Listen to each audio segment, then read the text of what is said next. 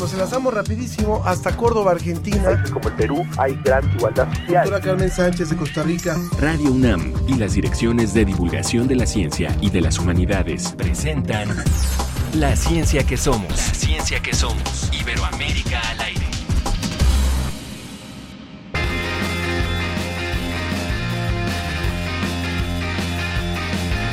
Tú no sabes bien por qué, a pesar del frío, mueres En esta habitación no se puede respirar. Abres la ventana, es mucho peor.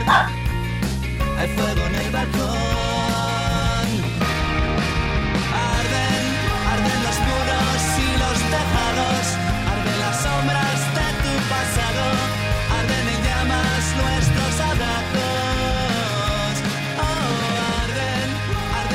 Les damos la bienvenida a esta emisión de La Ciencia que Somos, con todo y perrito por ahí ladrando. Estamos muy contentos de poder empezar este programa escuchando a este grupo de rock español, Sidonie. Yo soy Ángel Figueroa y por supuesto, como siempre, le doy la bienvenida a mi compañera Ana Cristina Olvera. ¿Cómo estás, Ana? Muy buenos días, Ángel. Perdón por el perrito. No. Aquí estoy tratando de controlarlo. Me da muchísimo gusto saludarte. Quiere esta estar mañana. al aire, quiere estar al aire también. quieren estar. Él- los perritos también son ciencia, la ciencia que somos. Pues muchas gracias a todos los que nos escuchan y los que nos ven en la transmisión en vivo por Facebook. Aprovechamos para dar un saludo muy especial a Radio Zacatecas del Sistema Zacatecano de Radio y Televisión. Ellos nos transmiten por el 97.9 de FM los sábados a las 4 de la tarde, querido Ángel. Muy bien, pues a ellos también los saludamos. Y bueno, ¿qué le vamos a presentar hoy?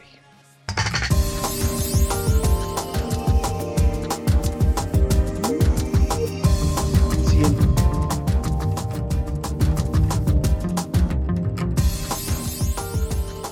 Científicos rastrean la evolución del virus de la hepatitis B desde la prehistoria hasta nuestros días. Y hoy tendremos al portal Ciencia UNAM, vamos a hablar sobre los cannabinoides como tratamiento para el dolor neuropático. ¿Cuál es la situación y cómo se acompaña a las familias de las personas que han desaparecido, a las, a las familias de las personas desaparecidas? Vamos a hablar de esto sobre la mesa. Y con más de 150 actividades, los invitamos a que se unan a la Fiesta de las Ciencias y las Humanidades 2021, que es totalmente virtual y gratuita, y vamos a tener todos los detalles. Como siempre, por supuesto, los invitamos a que participen con nosotros. Ya saben, en las redes sociales estamos en Facebook, La Ciencia que Somos, y en Twitter, arroba Ciencia que Somos. Nos vamos volando rápidamente hasta Salamanca para nuestro reporte de la agencia DICIT. Desde España, El informe de la Agencia Iberoamericana para la Difusión de la Ciencia y la Tecnología, DICIT. con José Pichel.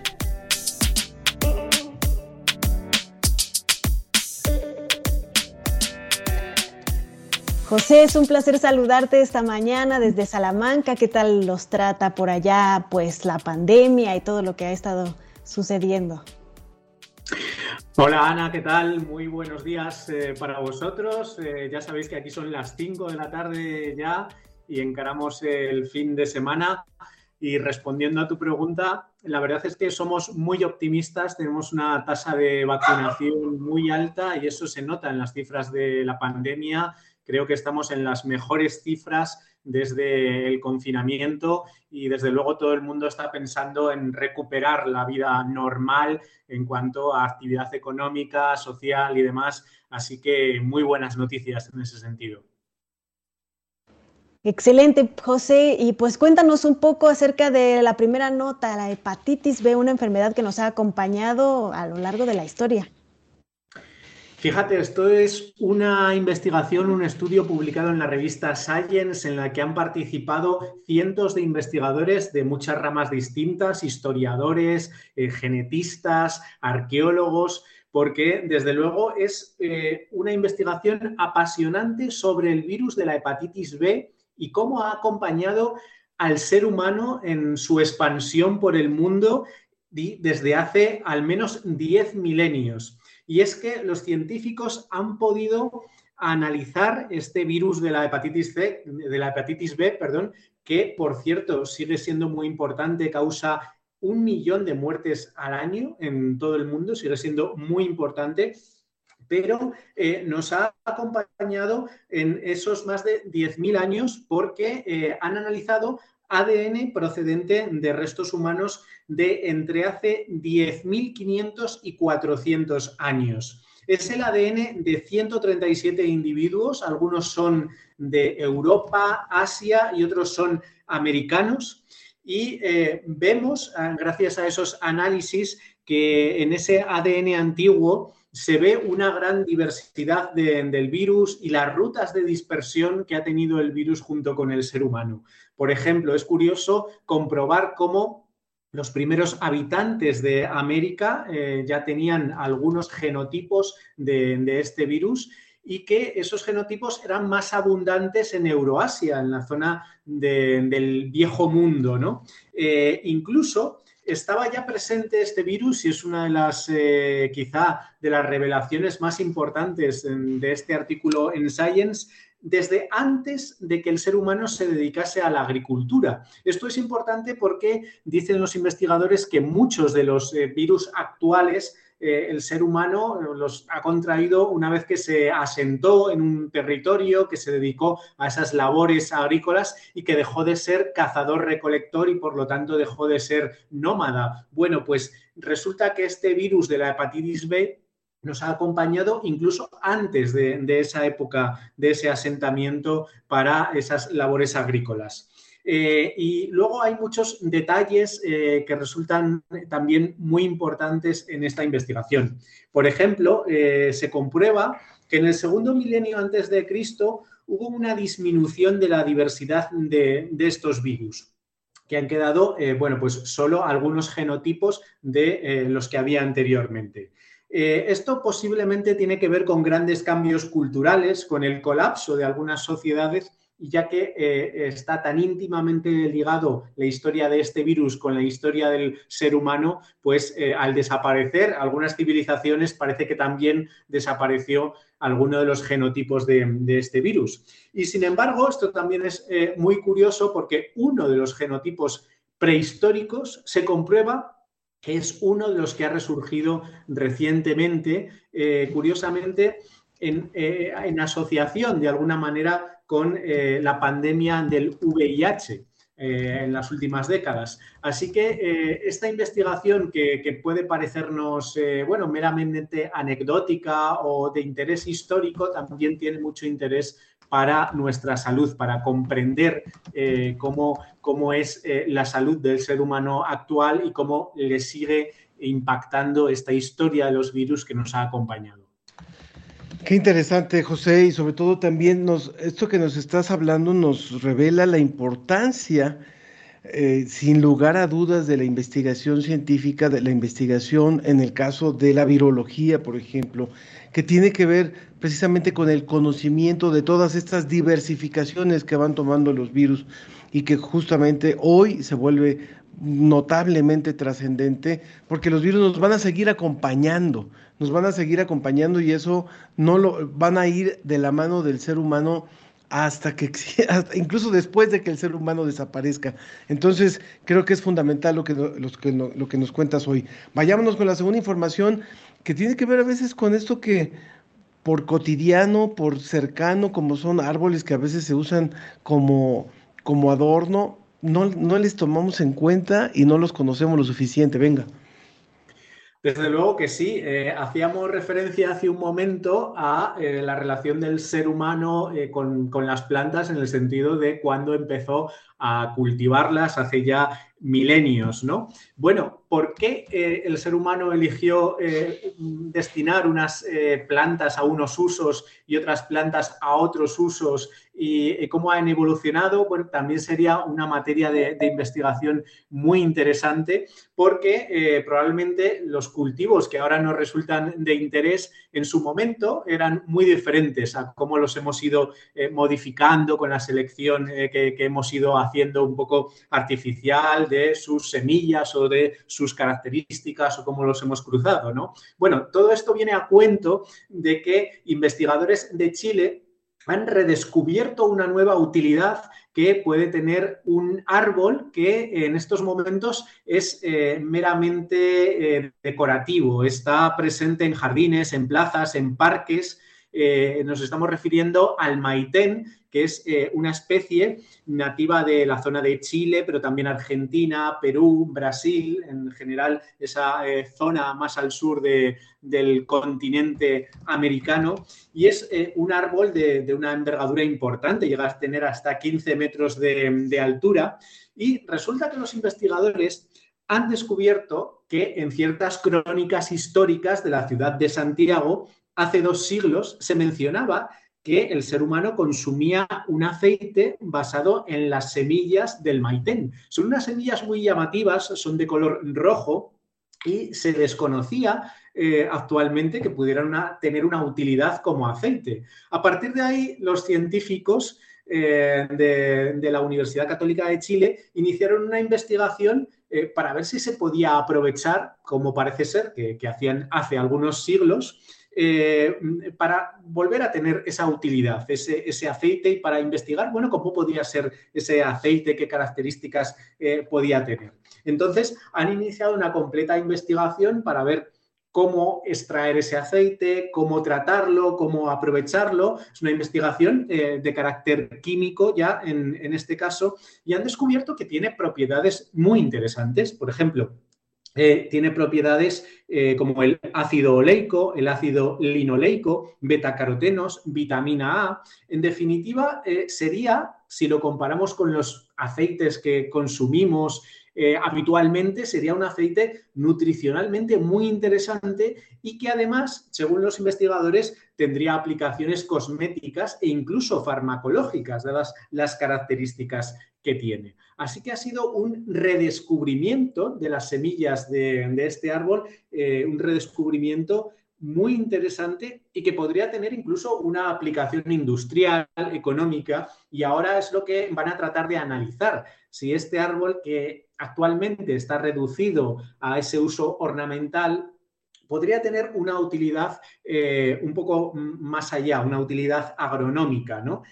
Entonces hay que analizar cuál sería la viabilidad comercial de cultivarlo como, como, un cultivo destinado a esa producción de, aceite, porque quizá no saldría rentable económicamente, pero al menos eh, se ha iniciado ese camino para estudiarlo y no sabemos a dónde puede llegar. Así que una investigación realmente también curiosa, muy interesante y quién sabe si con impacto económico. Qué maravilla la ciencia que nos permite descubrir cosas muy valiosas en los lugares menos inesperados, José. Desde luego que sí. Fíjate, una cosa tan cotidiana como eh, parques que, que, tenemos al lado de casa y que tienen árboles que quizá en otra época tuvieron una utilidad distinta a la que le estamos dando y que pueden volver a tener esa misma utilidad. Realmente curioso, llamativo y una muestra de, lo mucho que nos queda por saber todavía. Pues como siempre, muchísimas gracias. Venga, venga, Ana. Sí, solamente le iba a decir que dónde podemos leer todas las noticias de DICIT.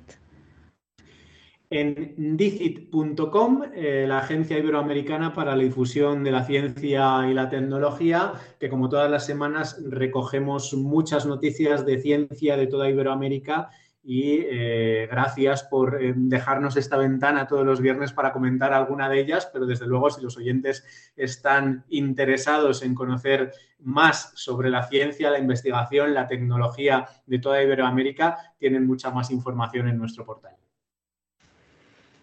Como siempre, muchas gracias, querido José, un abrazo y eh, nos encontraremos por acá la próxima semana si todo está muy bien. Muchas gracias, Ángel. Hasta la próxima semana. Muchas gracias. Venga, Ana, pues este es interesante, sin lugar a dudas, lo que nos comenta José. ¿Y hay alguna otra información por ahí que tenemos, Ana?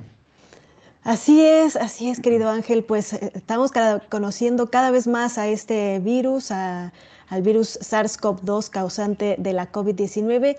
Ahora, los científicos descubrieron un anticuerpo que es capaz de combatir todas las variantes de la COVID.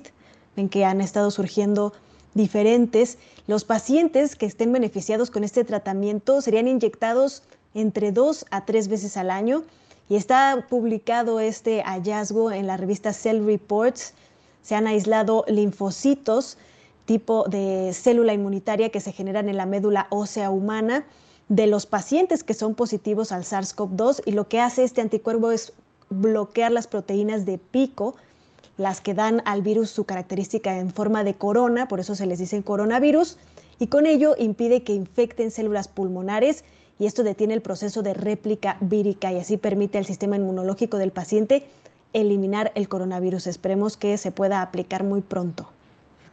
Gracias, Ana. Y pues bueno, de repente nos toca dar algunas malas noticias y una que ha ocurrido hace unos cuantos minutos ha sido el fallecimiento del investigador Agustín López Austin, Alfredo, perdón, Alfredo López Austin. Él es uno de los más connotados estudiosos del México precolombino, un experto en la cosmovisión mesoamericana y en los pueblos indígenas de México. Era investigador emérito del Instituto de Investigaciones Antropológicas de la UNAM y su reciente fallecimiento de hace apenas unos momentos lo dio a conocer uno de sus hijos. Así es que, por supuesto que la comunidad eh, de, la historia, de la antropología, eh, del estudio de las cosmovisiones en México y en América Latina, pues es, es una noticia que no, que no le, no le, no le que, que se lamenta muchísimo, un hombre de 85 años y todavía con una gran trayectoria, una gran vitalidad y bueno, pues lamentamos este, dar este anuncio hoy aquí en la ciencia que somos, Ana. Lo lamentamos mucho. Y bueno, también el 13 de octubre se entregó el Premio Nacional para las Mujeres en la Ciencia 2021. Lo hicieron L'Oreal México junto con la Organización de las Naciones Unidas para la Educación, la Ciencia y la Cultura, la Academia Mexicana de Ciencias y la Comisión Mexicana de Cooperación con la UNESCO, la CONALMEX. En categoría mayor, las ganadoras fueron las investigadoras María Araceli Hernández Ramírez, de 63 años, con el proyecto de nanocatalizadores heteroestructurados para la reducción fotocatalítica de CO2, y María del Carmen Clap Jiménez, de 65 años, con el proyecto titulado Análisis del potencial terapéutico de análogos de la vasoinibina en modelos experimentales de cáncer, retinopatía diabética y artritis inflamatoria. Muchísimas felicidades a estas grandes mexicanas en la ciencia. Bueno, y rápidamente comentamos, Ernesto Durante en Twitter, saludos a nuestro invitado de España, interesante este tema de la hepatitis, hay muchas dudas a su alrededor y bueno, es, es bueno saber de estas investigaciones. También Jorge Morán dice acerca del virus de la hepatitis B, sugiero que se hable de los trabajos del doctor Álvarez en relación a la participación de los virus en la evolución de los seres vivos y por lo tanto no ver a los virus como, solo como los patógenos, es una línea de investigación de vanguardia. Sí, también desde Facebook nos saluda Carmen María Costa Buetilflor. Nos dice, me gusta mucho el programa, felicidades. Siempre los escucho por Radio UNAM. Sus temas esta semana muy interesantes, los dice de la semana pasada, pero estoy segura que los de esta semana le van a gustar también mucho. Dice que siempre aprende algo. Y también desde Facebook Leonard Bliss, quien nos escucha desde Londres, Inglaterra, nos manda saludos. Y Mario Alberto Mora Lara, buenos días, saludos a todo el equipo. Saludos, Mario Alberto. Pues vámonos ya a la información del portal Ciencia UNAM. Portal, Ciencia UNAM. Ciencia UNAM.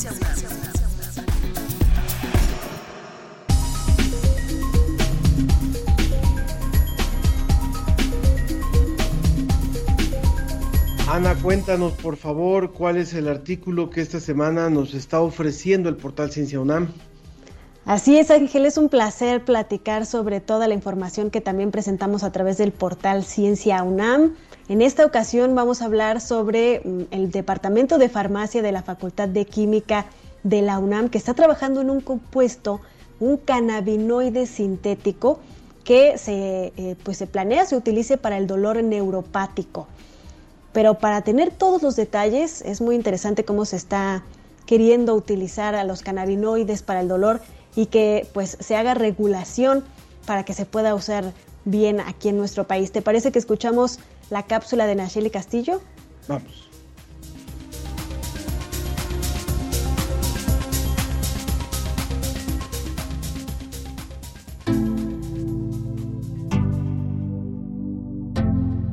Las rodillas me dolían tanto, dolor en los pies, era demasiado que no podía estar de pie por mucho tiempo, la columna, el dolor en la columna, todavía lo recuerdo, fue un dolor horrible que me tiraba prácticamente al piso porque no me podía sostener.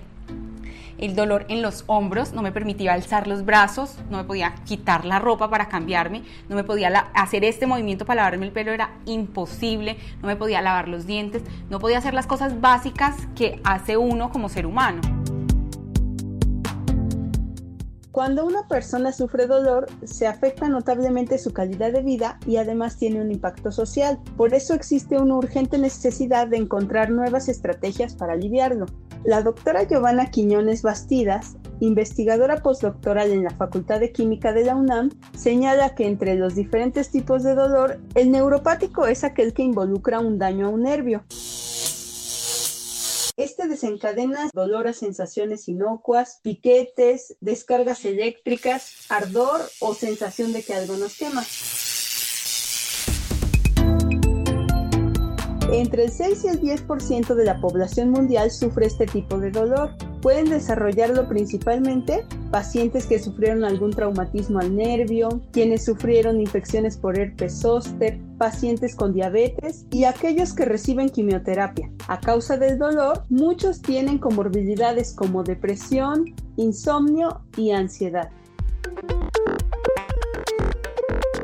Si bien no hay un alivio completo de esta clase de dolor, sí se ha establecido un procedimiento para tratarlo. Primero, se administran ciertos fármacos. Si estos no son efectivos, se pueden administrar opioides analgésicos y si estos tampoco logran hacer remitir el dolor, se recomienda como una tercera línea cannabinoides.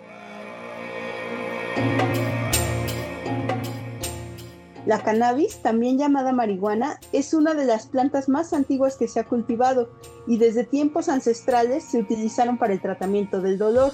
Se le usaba para tratar artritis, epilepsia, inflamación, dolor de cabeza, anestesiar a pacientes antes de una cirugía o mitigar el sufrimiento del parto.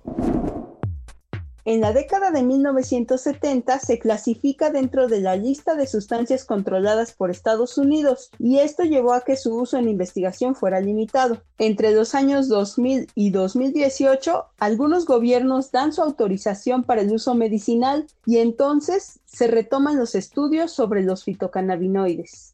La investigadora comenta que desde hace algunos años en el Departamento de Farmacia de la Facultad de Química se ha estado trabajando con un compuesto cannabinoide sintético, dado que actualmente no está aprobado el uso de cannabinoides derivados de la planta. Su nombre es PHAR-DBHME. La molécula se sintetizó en el 2010 y en los primeros estudios que se realizaron, todo indicaba que disminuía la conducta de dolor, disminuía la temperatura, incrementaba el ciclo de sueño y activaba los receptores cannabinoides llamados CB2. Los investigadores decidieron estudiar esta molécula en dos modelos de dolor neuropático en ratas. El primero fue un modelo de neuropatía inducido por quimioterapia con cisplatino, similar a lo que sucede en la práctica clínica con pacientes con cáncer. En el otro modelo, las ratas se someten a ligaduras de los nervios espinales para replicar el dolor del nervio ciático. El interés era ver si la molécula era efectiva en estos tipos de dolor neuropático y establecer una dosis efectiva. Se observó que sí tenía efecto en ambos modelos. Escuchemos a la doctora Giovanna Quiñones. No es un tema nuevo, vamos, pero sí nuevo en la investigación, porque es, es, reciente lo que se está haciendo, es de unas décadas para acá. Y sí, los resultados son muy prometedores, sin embargo, ofrecen un alivio dolor moderado. Y dependiendo del tipo de estudio, bueno, es el grado de, alivio del dolor que ofrecen, pero acá en México no está aprobado actualmente para el tratamiento de dolor. Entonces es parte de lo que estamos haciendo los investigadores, pues es para incentivar a que se establezca ya esta legislación para que se nos permita trabajar con, cannabinoides y ver, claro, cómo se comportan en población mexicana, porque también recordemos que cada población es distinta. Por último, la especialista comenta que es importante que la sociedad conozca la investigación que se está haciendo en torno a los cannabinoides y las oportunidades que estos ofrecen en la medicina. y que los ciudadanos estén al tanto de que en el Congreso se está discutiendo su aprobación para uso científico. Desde el portal Ciencia UNAM, Naixieli Castillo.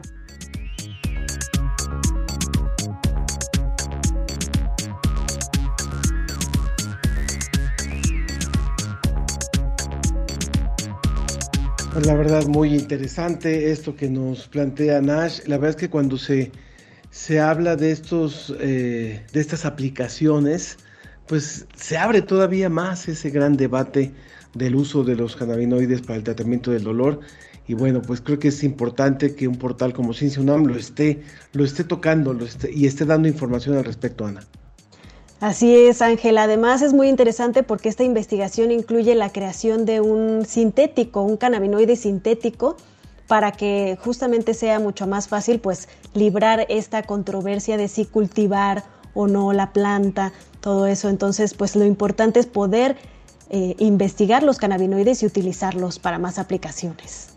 Muy bien, pues muchísimas gracias y vamos a ir ya a nuestra siguiente sección. Rápidamente quiero comentarles lo que nos dice justamente en estos momentos la Ana Bella eh, Pérez, la directora del, Instituto de Investigaciones Antropológicas de la UNAM, acerca de Alfredo López Austin, que dimos la noticia de su reciente fallecimiento. Dice Alfredo, gran historiador, apasionado por el mundo prehispánico y su cosmovisión, un maestro inolvidable, formador de muchas generaciones, deja un gran legado en sus obras sobre el cuerpo humano e ideología, gran luchador social, crítico y comprometido con la UNAM y con México. Ahora no tengo en la mente todas sus obras, pero estoy muy triste. Las, podemos encontrar, por supuesto, en los diferentes buscadores. Bueno, pues es, es la, la, información que tenemos hoy y nos podemos ir ya a la mesa. Les recordamos nuestras vías de contacto en Facebook, La Ciencia que Somos, en Twitter, arroba Ciencia que Somos. Vamos sobre la mesa. La ciencia y sus respuestas están sobre la mesa.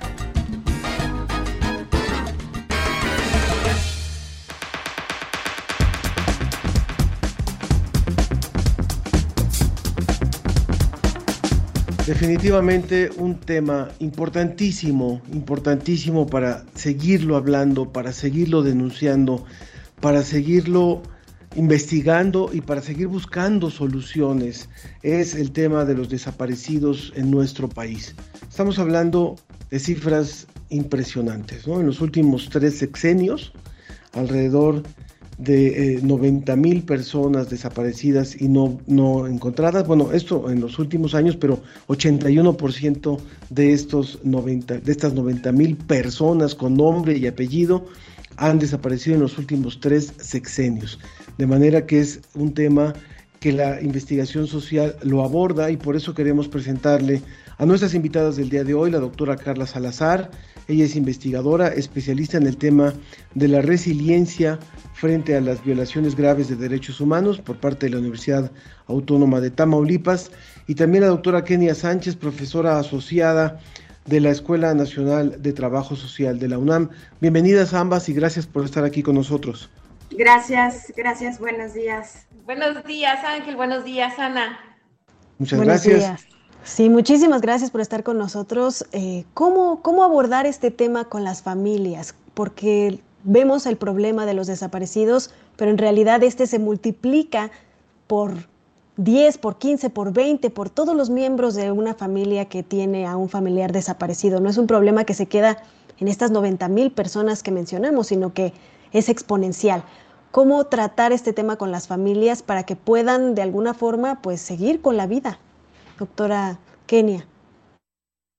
Sí, muchas gracias. Eh, agradezco a todo el equipo de la ciencia que somos. La verdad es que es también muy satisfactorio desde las ciencias sociales o desde la cuestión social que nos puedan abrir espacios en, en, este, en estos importantes programas, ¿no? Y agradezco también la presencia de todas las personas que nos acompañan en redes. Sí, efectivamente, como bien dice Ana, se multiplica porque es una cuestión eh, de las más crudas de, nuestra realidad contemporánea y que viven dentro las familias, ¿no? De 24 horas por 7, como dicen, ¿no? Eh, es una situación eh, que, como bien eh, comenta mi compañera, la doctora Carla, aprenden a poder de manera diaria, ¿no? Elaboran y reelaboran sus capacidades de resiliencia, pero eso no quiere decir que, que, pues olviden, ¿no? Aunque sea por un momento. La verdad es que se vive con ello 24 horas por 7 y, y esto es una de las cuestiones más crudas y más difíciles para quienes tenemos la, el reto, pues, de ofrecer eh, propuestas o por lo menos brindar algún tipo de, forma de abordaje de procesos en los que podamos acompañar. Acompañar es la palabra correcta, ¿no? Yo que vengo de una profesión en donde se habla mucho de la intervención, creo que para este caso, y no me dejará mentir Carla, eh, acompañar es la forma correcta, ¿no? Porque hay muchas personas que están haciendo muchas cosas. Sin embargo, la impunidad y la falta también de los procesos institucionales para abordar eso, pues lo, lo hace más crudo todavía, ¿no? Hay un punto que me parece también importante cuando pensamos en un, fenómeno eh, social como es el de la migración y podemos decir cuánta gente en México tiene familiares o conocidos que han migrado entonces se vuelve un referente común, se vuelve decir, ah, sí, mi hermana vive en Estados Unidos, este, yo conozco a una persona que se fue toda la familia, o sea, es algo que está cercano. Es muy fuerte cuando la desaparición se vuelve algo parecido, cuando sabemos todos de un caso cercano o de, si no es de un familiar, es de, un conocido, de, alguien, de, alguien familiar, algún, algún cercano. Y eso es muy doloroso para un país. O sea, cuando un país tiene a sus familias desaparecidas, a sus amigos desaparecidos, a sus padres desaparecidos, a sus hijos desaparecidos. ¿Cómo enferma eso a un país, Carla?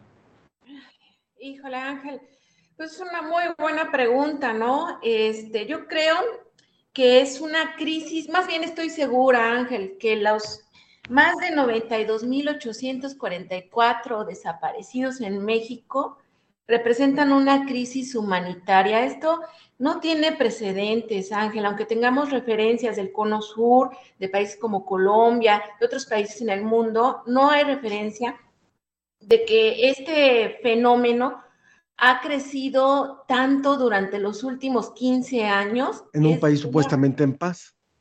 En un país que se decía amigo, ¿no? Un país pacífico, bajo un régimen de democracia. ¿no? Porque, por ejemplo, las desapariciones del Cono Sur pues, fueron bajo un régimen de dictadura, ¿no? Que precisamente hoy recordemos cuando eh, Pinochet fue, fue finalmente arrestado, después de cuántos años, ¿no? En fin, tantas cosas que decir acerca del tema de desaparición, pero a mí me gustaría puntualizar, Ángel, que más que enfermar a un país, lo tiene que mover mover para generar resiliencia, para poder acompañar a estas familias, para poder prestar ayuda. Justo ahora se está desarrollando la Sexta Brigada Nacional, que es impulsada principalmente por eh, colectivos compuestos por familias de personas desaparecidas. Se está desarrollando en Morelos y necesitan mucho el abrazo social, necesitan la mano de diferentes instituciones desde diferentes ámbitos. No podemos cerrar los ojos ante esta crisis humanitaria. ¿Cómo podemos eh, prestar ayuda a las familias? Acompañando. Esa es la respuesta. Profesionalmente, desde diferentes disciplinas, podemos decir muchas cosas, Ángel, pero la verdad es que la realidad la conocen las personas que día con día están buscando a sus personas desaparecidas. Yo te puedo decir que desde el 2012 estoy trabajando con el tema, estoy trabajando con las familias y hoy por hoy sigo aprendiendo de ellas. Entonces hay que tener la humildad para poder realmente generar desde el ámbito científico una ciencia de incidencia, desde las profesiones, intervenciones que permitan acompañar, acompañar al lado o atrás de las personas que están realizando búsquedas.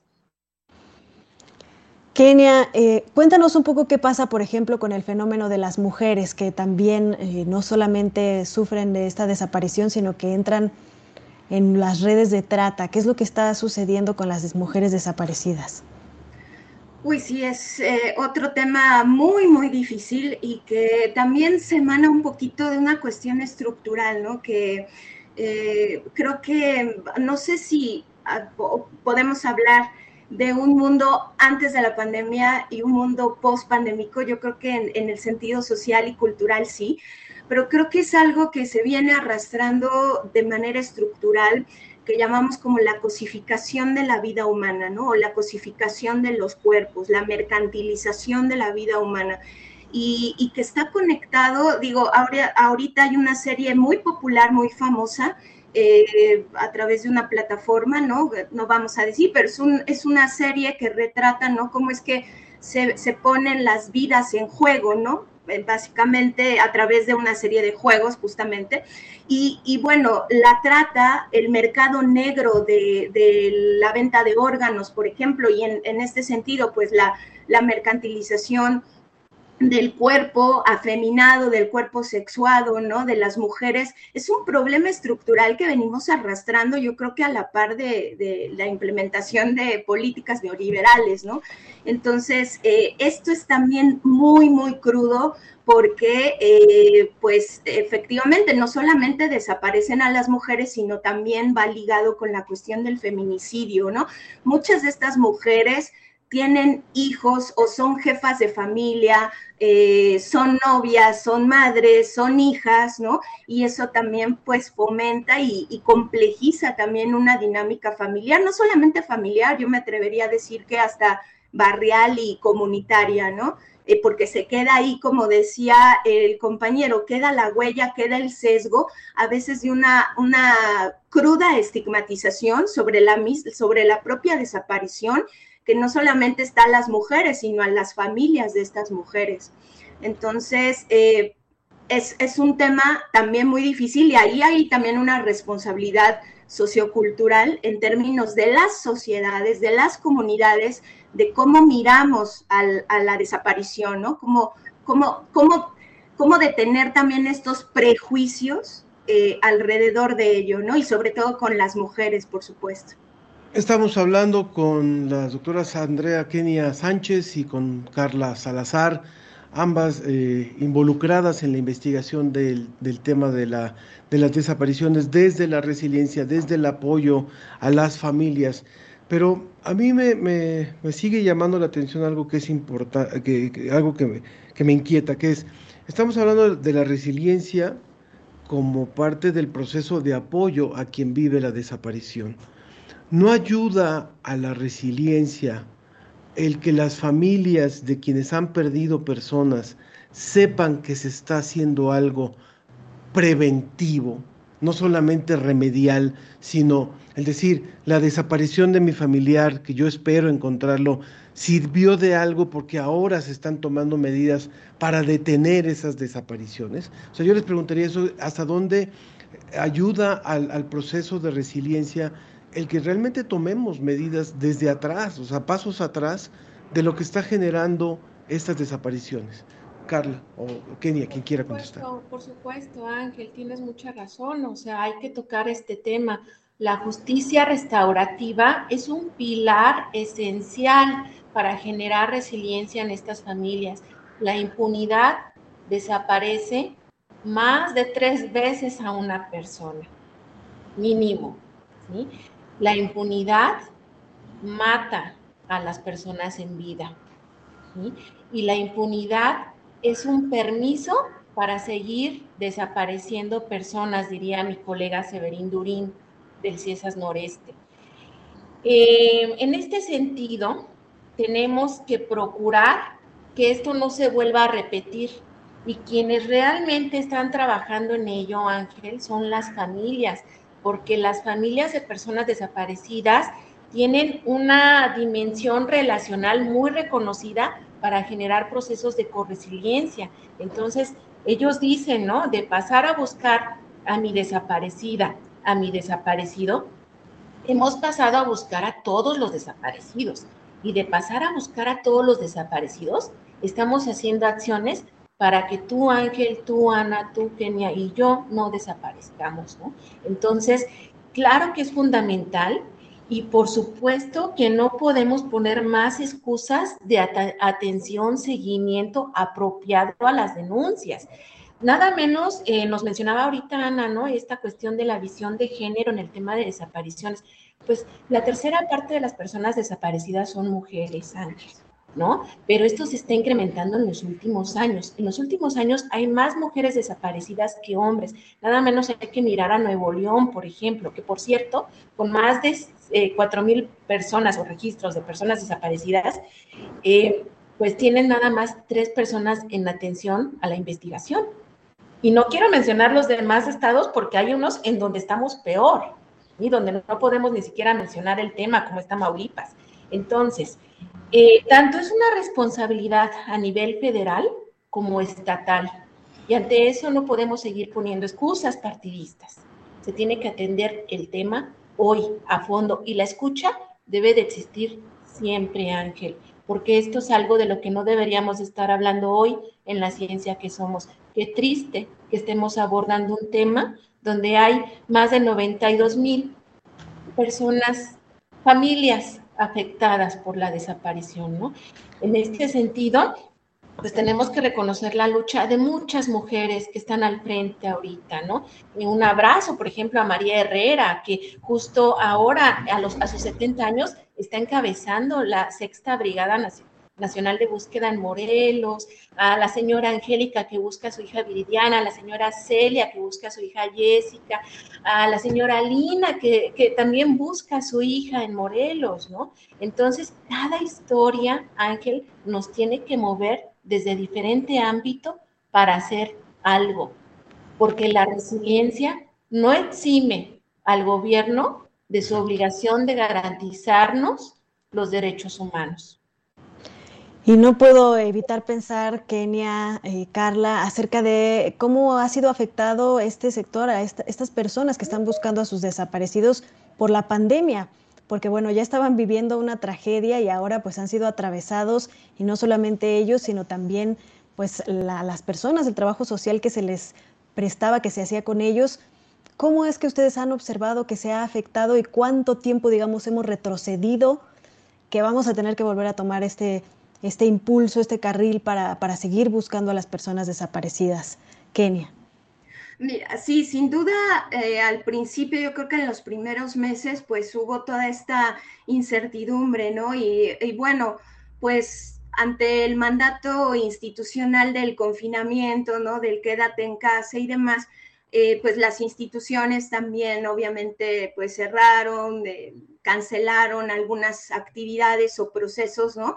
Que también van en, conjunto con, los, con las búsquedas, ¿no? Con los mismos procesos de búsqueda.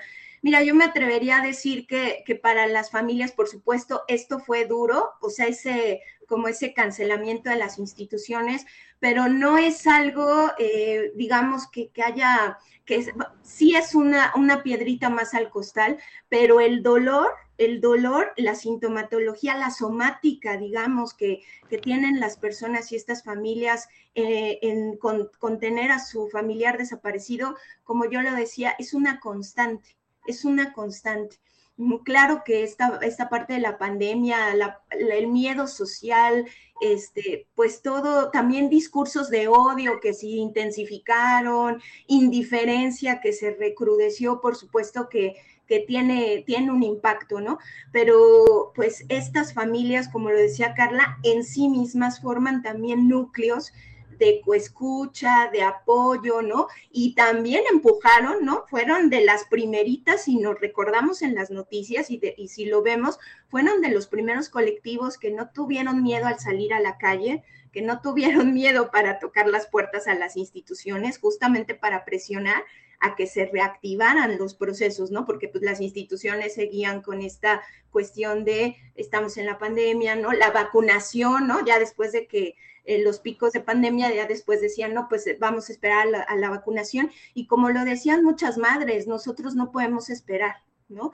Y ahí hay una cosa muy dura y que lo ha tocado también Carla, de alguna manera yo también lo he atestiguado, ¿no? Eh, mi compañera Carla dice algo muy importante. a veces las, las mamás, los papás, estos familiares se olvidan de sí mismos, se olvidan de sí mismos en la búsqueda. Entonces, obviamente estas personas no estaban en, como con la mayoría, ¿no? De este miedo del virus, ¿no? Ay, el miedo al virus, ¿no? Su mayor miedo es no encontrar a su familiar desaparecido. Y entonces, en ese sentido, pues eh, son personas que van, como yo le digo, ¿no? Como les digo, reelaborando su capacidad también energética para estar tocando la reactivación de los procesos institucionales en sus procesos de búsqueda, ¿no? Yo les quiero agradecer muchísimo a nuestras dos invitadas. Me hacen recordar, hace, hace casi 20 años tuve la oportunidad de conocer a Esther Chávez Cano, que ustedes la recordarán, es activista que estuvo ahí en Ciudad Juárez. Y me acuerdo una de las frases tan impactantes que me dijo, que decía, en Ciudad Juárez es muy fácil secuestrar a una muchacha, es muy fácil desaparecer a una muchacha, es muy fácil matar a una muchacha. Así con esas palabras me lo dijo. Y cuando nosotros normalizamos la violencia, cuando se vuelve lo que nos dice ahorita Jorge Morán, también en un comentario, dice, los desaparecidos, crimen autorizado, pregunta él, robo de tierras y recursos, tráfico de órganos, extorsiones, exterminio silencioso, explotación sexual y laboral forzadas, conversión silenciosa de humanos a zombies. Bueno, o sea, por esa por detener esa normalización tenemos que hacer muchísimo y les quiero agradecer muchísimo el que hayan estado hoy en este programa. Definitivamente tenemos que seguir hablando sobre eso y vamos a despedir esta entrevista con un tema que también apenas conocimos, bueno, en mi caso apenas conocí, pero tiene como 10 años y es brutal. Se llama ¿A dónde fue Cecilia? De Cani García y continuamos en la ciencia que somos. Gracias por estar aquí con nosotros. Gracias días que me siento en el parque aquel. Me distrae ver a los niños tomando una taza de café. Algunos le dan comida a las palomas. Otros solo les columpian largas horas. Otros solo estarán aquí de paso y nada más. Hoy sí lo veo mal. Hay alguien que hace días ya no está. ¿A dónde fue Cecilia? Ya no la veo en el parque aquel. Jugaba a escondidas y te guardaba una sonrisa. ¿Dónde fue Cecilia? No la veo desde aquel atardecer. Dicen que le compraron un helado y en secreto debe habérselo ganado, entregando sus manitas y su piel, siendo más lo que le han robado. ¿A dónde fue Cecilia? ¿A dónde fue tu niña? con alma de mujer. Las y los investigadores del Departamento de Química de la UAM trabajan desde 2003 en el desarrollo de baterías ion litio para impulsar esta industria en México. Este grupo de académicos de la unidad Iztapalapa ha alcanzado avances en la obtención e ingeniería de nuevas químicas de electrodos y en celdas y pilas basadas en la tecnología ion litio, que actualmente tienen un gran desarrollo y que seguirán ocupando un lugar relevante en los próximos años. Por ejemplo, uno de los sectores con más demanda de este tipo de unidades es el automotriz, debido a la expansión del mercado de autos eléctricos. El investigador Ramos Sánchez expuso que el crecimiento exponencial de este sector se dará al menos hasta el 2050 y esto requerirá una gran cantidad de litio, del cual México no tiene suficiente, por lo que resulta necesario buscar alternativas. Una de las tareas de este grupo de investigación es trabajar con elementos que sean abundantes en México y también buscar rutas para utilizar materiales que sean rentables y amigables con el medio ambiente. Existe una carrera en el mundo por desarrollar nuevos componentes, sobre todo en relación con el almacenamiento y la potencia de las baterías. En ese sentido, algunos de los logros de este proyecto son el desarrollo de polímeros electrolitos y binders aglomerantes de conducción única, que ofrecen ventajas competitivas en el mejoramiento de los procesos electroquímicos y en reducir el impacto ambiental por la fabricación de pilas. Para la ciencia que somos, desde WAM Radio. La ciencia que somos, la ciencia que somos. Entrevista.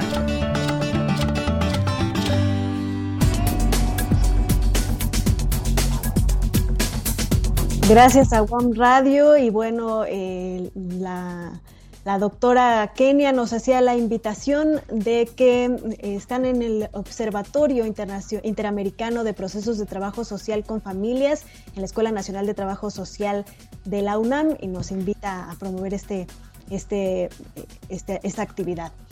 Y bueno, ya está con nosotros eh, la licenciada Carmen López, ella es jefa de Relaciones Públicas de la Dirección General de Divulgación de las Ciencias de la UNAM y viene a platicarnos de una gran fiesta que comienza este lunes, una fiesta donde confluyen las ciencias y las humanidades con cientos de actividades y muchísimas cosas que ver, que escuchar. Carmen, muchas gracias por estar con nosotros en La Ciencia que Somos. Muchas gracias a ustedes, de verdad, por el espacio y sí, estamos de fiesta. Iniciamos este próximo lunes 18, desde el 18 hasta el 24. Ahora sí nos extendimos toda la semana. Gracias al fin, al fin. a una petición del licenciado Ángel que finalmente ya se está haciendo este, realidad. Eh, realmente eh, el año pasado estuvimos solamente, eh, bueno, cuatro días, pero creímos que como esta fiesta es virtual, nuevamente, estábamos como ahora sí que comprimiendo todas las actividades en pocos días. Entonces ahora sí quisimos extendernos toda la semana para de alguna manera darle el peso y la importancia que cada actividad tiene. Entonces, bueno, vamos a tener, como bien dices, mi querida Ana, más de 150 actividades, 300 eh, investigadoras e investigadores tanto de las áreas de las ciencias eh, sociales y humanísticas como de las ciencias exactas y duras, y bueno, la verdad muy contenta porque eh, hacía años que no teníamos esta, esta igualdad en cuanto a participación de, varias, de las varias este, disciplinas de ambas vertientes. Y, honestamente en esta ocasión, eh, sí, estamos abordando todos los temas desde ambas disciplinas y eso, la verdad, siento que es una riqueza maravillosa porque estamos viendo, sí, la pandemia, pero desde la parte emocional como de la parte biotecnológica. Entonces, eh, hicimos una contabilidad de cuántas horas vamos a estar eh, ofreciendo 115 horas de ciencia. Entonces, la verdad es que eh, eh, los invitamos, las invitamos a que sean parte de esta aventura de conocimiento, de, de todas estas actividades que hemos preparado con mucho cariño para todos. Cuéntanos, por favor, Carmen, cuáles son las grandes temáticas que se van a abordar en, este, en esta ocasión y dónde podemos encontrar el programa completo. Claro que sí, mi querida Ángel. Fíjate que, que realmente, eh, a diferencia del año pasado, que si recordarás, el tema principal eh, oscilaba en cuanto a la pandemia, este año quisimos que el tema fuera redescubramos las ciencias y las humanidades. Entonces, tenemos una variedad de temas que, que oscilan en, desde la parte tecnológica, de la bioética, de la psicología, de, de la antropología, de la medicina, eh, de la psicología, o sea, realmente estamos abarcando prácticamente todas estas disciplinas que nuestra máxima casa de estudios está, eh, constantemente están trabajando en sus proyectos. Y, bueno, ¿cómo pueden eh, integrarse a esta gran fiesta? pues a través de nuestro micrositio, que si me permiten, lo voy a, lo voy a mencionar, es www.dgdc.unam.mx, diagonal la fiesta. Ahí van a encontrar todas las actividades por día. Y bueno, son más de 100 eh, instituciones que están participando en esta ocasión. Eh, tenemos como sede invitada a, Alemania eh, a través de la, de la sede de la UNAM en Alemania. Entonces, iniciamos el 18 con un conversatorio internacional donde participará, este, ahora sí que la sede en Alemania de la UNAM, la Universidad de Navarra, que se vuelve a unir, eh, eh, la Universidad de, Arizona y evidentemente eh, representando a nuestro país, pues el doctor César Domínguez, que es nuestro director de divulgación de la ciencia UNAM. Entonces, pues van a ser conversatorios, vamos a tener encuentros, encuentros con, pues, de la doctora Teresa Uriarte, de la doctora Gina Saludowski, de obviamente siempre ya son parte de, de esa fiesta, el doctor Miguel Alcubierre y el doctor eh, eh, Javier Santaolalla, pero también la doctora Silvia Torres, la doctora Valeria Sousa, que van a estar entrevistados por, por periodistas de ciencia en estos encuentros muy ricos. Vamos a privilegiar la interacción, que eso también es muy interesante, o sea, no solamente es escucharlo, sino vamos a tener eh, la oportunidad que a través de las redes sociales puedan todos, el, todo nuestro público que nos, nos haga el favor de seguirnos, ahora sí que compartirnos estas inquietudes sobre cada una de estas actividades. Y también, Carmen, van a tener actividades como talleres súper divertidos que van a poder realizar en sus casas con material muy accesible. Cuéntanos un poco más acerca de estas actividades.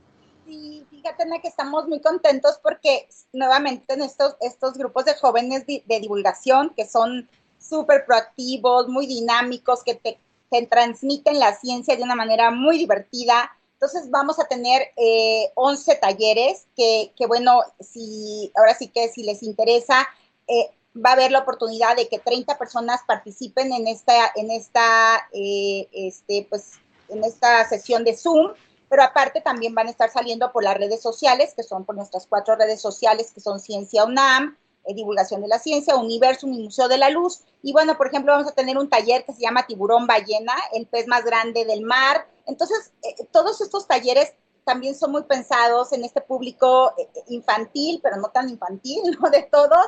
Y entonces realmente eh, estamos incursionando en muchas plataformas digitales, incluso TikToks de ciencia. La verdad es que decir un TikTok de ciencia como, pues van a ver que les van a encantar. Entonces vamos a tener también estos, estos spaces de Twitter, que, que también son como podcasts, que son muy, digo, innovadores Incluso tenemos uno el lunes a las 9 de la noche que se llama eh, Cómo combatir la pandemia. Entonces, pues para que... Pues hay que entrar, hay que entrar entonces a la página de Universum, encontrar toda la programación y sumarse a esta fiesta virtual de las ciencias y las humanidades. Gracias, Carmen, por haber estado con nosotros.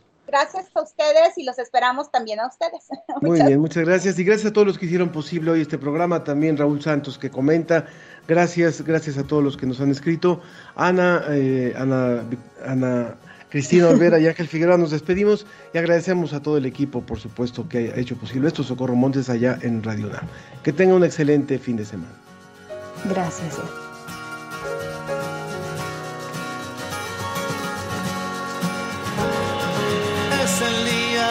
Te he traído margaritas del jardín de mi casero te quiero. En la plaza de repente yo te veo entre la gente, me resbalo, caigo al suelo, te quiero.